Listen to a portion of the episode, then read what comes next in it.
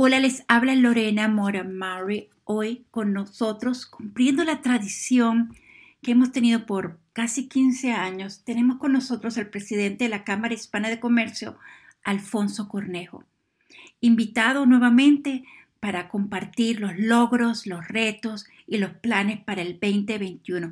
Bienvenido, Alfonso. Gracias, Lorena, muy amable. Me da muchísimo gusto estar contigo. Muchas gracias. Alfonso, nosotros, bueno, esto es una tradición, porque nosotros nos sentamos a ver y a reflexionar sobre lo logrado. Este año, este año en particular ha sido muy difícil para no solamente para la Cámara, sino todas las personas que trabajamos, vivimos en los Estados Unidos y en el mundo. Entonces, llamemos primero los logros que se pudieron haber hecho en un mundo de tantos retos. ¿Qué logro obtuviste eh, o qué obtuvo la Cámara Hispana durante este año? Mira, eh, relativamente es, es, es, es, fácil identificar los logros que tuvimos. ¿Por qué? Porque los logros fueron en reacción a las crisis que tuvimos. Tuvimos una pandemia que nadie la esperaba, nosotros no la esperábamos, la, tuvimos que cancelar todos los eventos que hacíamos nosotros en, en, de persona a persona. Cancelamos Cincy 5, cancelamos la, todo, todo lo que hacíamos, las reuniones de networking que hacíamos dos por mes, las tuvimos que cancelar.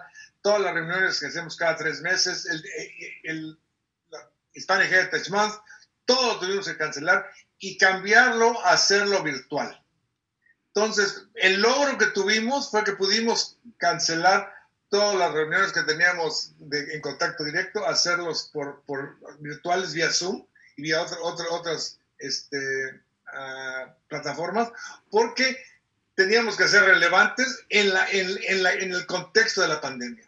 Pero lo mismo, la pandemia trajo desempleos altísimos, gente que no podía pagar su renta, gente que no podía pagar su electricidad. Entonces tuvimos que algunos de los, de los, de los, uh, de los patrocinadores del 55 nos dejaron el dinero para nosotros, nosotros les pasamos ese dinero a Santa María, a, a su casa y al Centro de la Esperanza para que, para que la gente pudiera tener este, con qué pagar la renta, con qué pagar otras cosas. Entonces, nuestros logros de haber podido ayudar a la gente fueron como consecuencia de lo que creó la, la, la, la pandemia. Entonces, estamos muy orgullosos de lo que logramos pero fue como reacción a lo que pasó. Mira, y sí, hicimos una campaña para colectar este, computadoras usadas, ya laptops usadas. ¿Por qué? Porque muchos de los niños que de Cincinnati, de la escuela pública de Cincinnati, no tenían computadoras ni acceso al internet.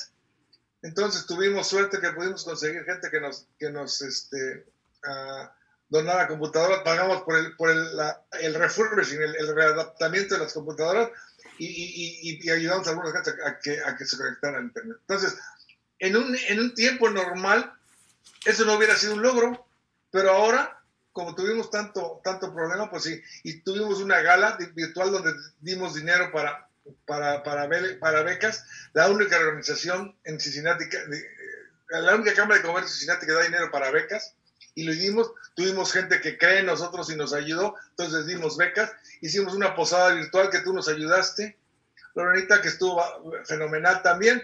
Entonces, todo lo que hemos hecho ha sido fácilmente identificable con la crisis que tuvimos y que estamos viviendo todavía.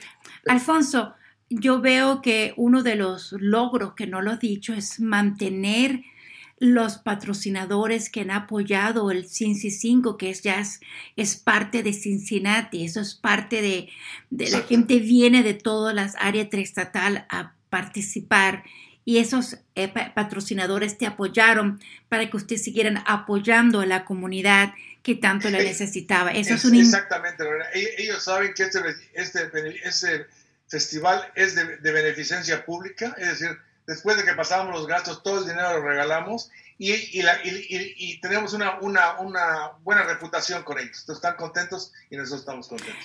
Alfonso, además, bueno, yo pienso que la Cámara Hispana, ustedes apoyan, apoyamos, nos apoyamos mutuo, uh, mucho con la, su casa, con el Centro para su casa, con Santa María y ahora con el Centro Esperanza para poder así, qué sé yo, apoyar a la comunidad que no, que menos, que más la necesita, ¿no? Estos son los logros. ¿Y, qué crees ahora? Porque la pandemia va a continuar, no tenemos una certeza de la fecha en que todos vamos a estar con la vacuna. ¿Cuál es, ¿Qué es los, los, planes que tienes para el próximo trimestre, para los seis meses? En mi perspectiva, este, Lorena, voy a partir del 2021 en dos. La primera parte va a estar pésima. Mira, ah. yo espero que la segunda parte de enero y, la, y la principio de febrero estemos los más infectados, digo, como los más infectados de todo, de todo Estados Unidos. Todo el mundo va a estar infectado. Entonces, la primera parte del año, los primeros seis meses, este, se ven muy difíciles. Yo creo que en los segundos seis meses ya vamos a empezar a volver a tener cosas en, la, medio normales, no totalmente normales, pero medio normales.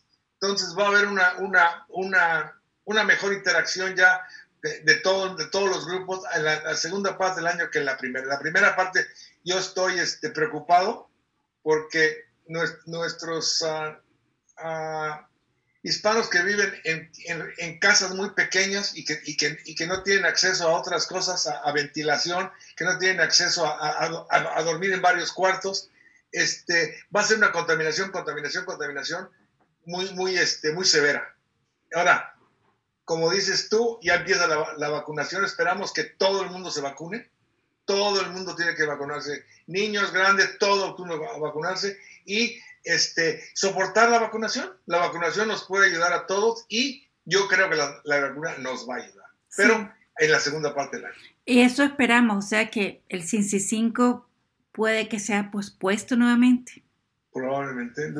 Vamos a ver cómo está la cosa, pero, pero mira, este, si, el, si el, la ciudad no te deja tener una reunión de más de 5 o 10 gentes, ¿cómo te van a pedir estar en, en, en, Founder Square con mil gentes o mil quinientas gentes en una reunión? Entonces, imagínate la propagación de una infección entre mil gentes si tienes nada más 50 enfermos. Esos 50 enfermos de los, de los mil van a infectar a todos los demás. Entonces, no estamos todavía cancelándolo, pero la, la, la perspectiva no se, no se, se percibe muy Es algo un poco realista lo que estás hablando. Lo que puedes hacer es, como han innovado, han usado la parte virtual, de pronto este CINCI 5 se convierte en el, comienzo del mes de la herencia hispana, la celebración. Entonces, vamos a ver qué ocurre. Yo tengo mucha esperanza. Tanto, tanto, como eso no, pero mira, casi nunca, nada más una vez en la historia de los 15 años que tenemos, hicimos el 5 de mayo y nos cayó en el 4 y el 5. Entonces, ahora el 5 de mayo no es sábado ni domingo, pero a lo mejor hacemos el 5 de mayo virtual el 5 de mayo. Entonces, podría ser algo, algo este, vamos, interesante. Bueno, yo el 5 de mayo no me lo pierdo porque ahí veo a todos mis amigos como deliciosos, veo todos los regalos.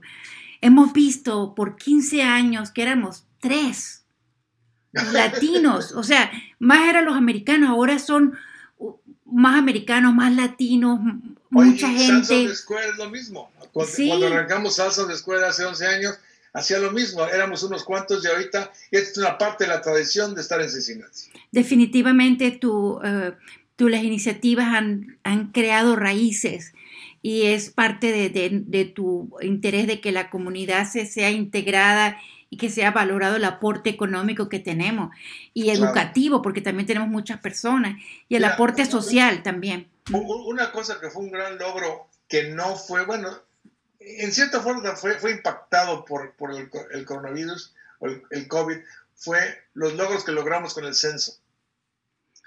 Logramos una cantidad de gente cubierta con el censo que, no espera, que nadie esperaba. Y esperamos que ese dinero, que son como 11 millones de dólares en, en, en este, en 10 años, ayude a la ciudad y ayude a, a, a Price Hill y ayude a, a toda la gente que, que, que, para que traiga más dinero federal a la, a la zona de Cincinnati. Por ejemplo, nosotros este, no esperábamos tener el éxito que tuvimos, estamos muy orgullosos que lo logramos. El, el, el COVID nos, nos, impactó, nos quitó, nos impactó, nos impactó, pero dentro de todo nos fue bastante bien. Yo siento que sí, yo ver trabajar a organizaciones comunitarias, apoyando la comunidad, como distribuyendo comida.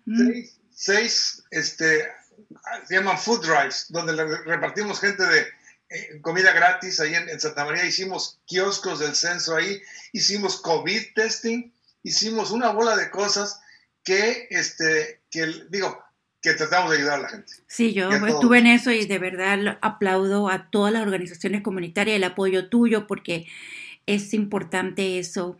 Alfonso, pero además de este, los, los seis meses que estás dividiendo, eh, ¿qué interés tienes tú de, de, qué te gustaría que la Cámara estuviese después de los otros seis meses, ¿no? ¿Qué interés tiene?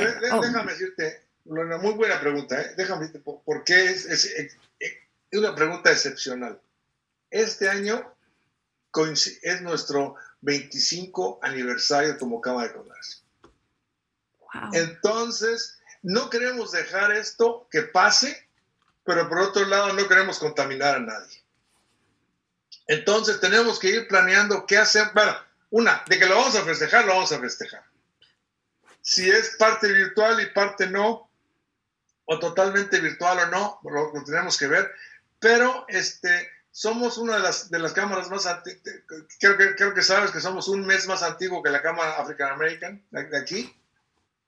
Y Tony Sims fue el fundador de las dos cámaras. Entonces, tenemos que festejar que tenemos 25 años ya en Cincinnati, que hemos estado este, ayudando a la comunidad y que eh, el, poder, el, poder económico de los hispanos se está notando. ¿Ok? Este año, y lo vamos a ver en el, censo, este, fíjate lo que, lo que voy a decir. Si los hispanos no hubieran crecido lo que crecimos en este decenio, Ohio hubiera perdido habitantes. Hmm, Ohio se va a quedar en los 11.7 millones de, de, gentes.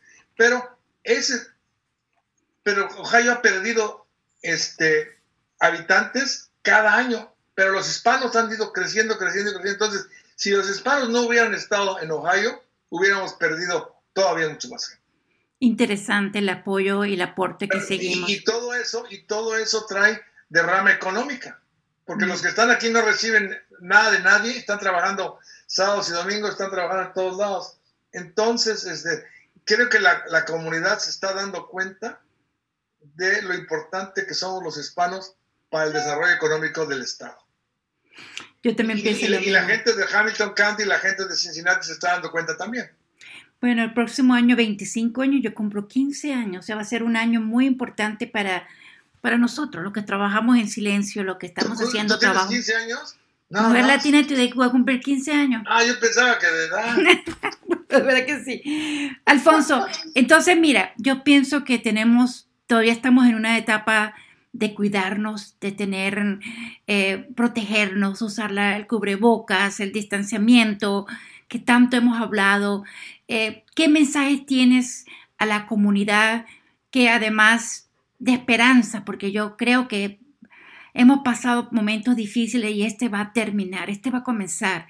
¿Y qué sientes tú con también con este mensaje? ¿Cómo crees tú que puede el cambio del gobierno, cómo puede ayudar a que esto se mejore? ¿Qué, qué crees tú desde tu perspectiva? nosotros este año hemos sido de una crisis en otra, de otra en otra, de otra en otra, de otra en otra.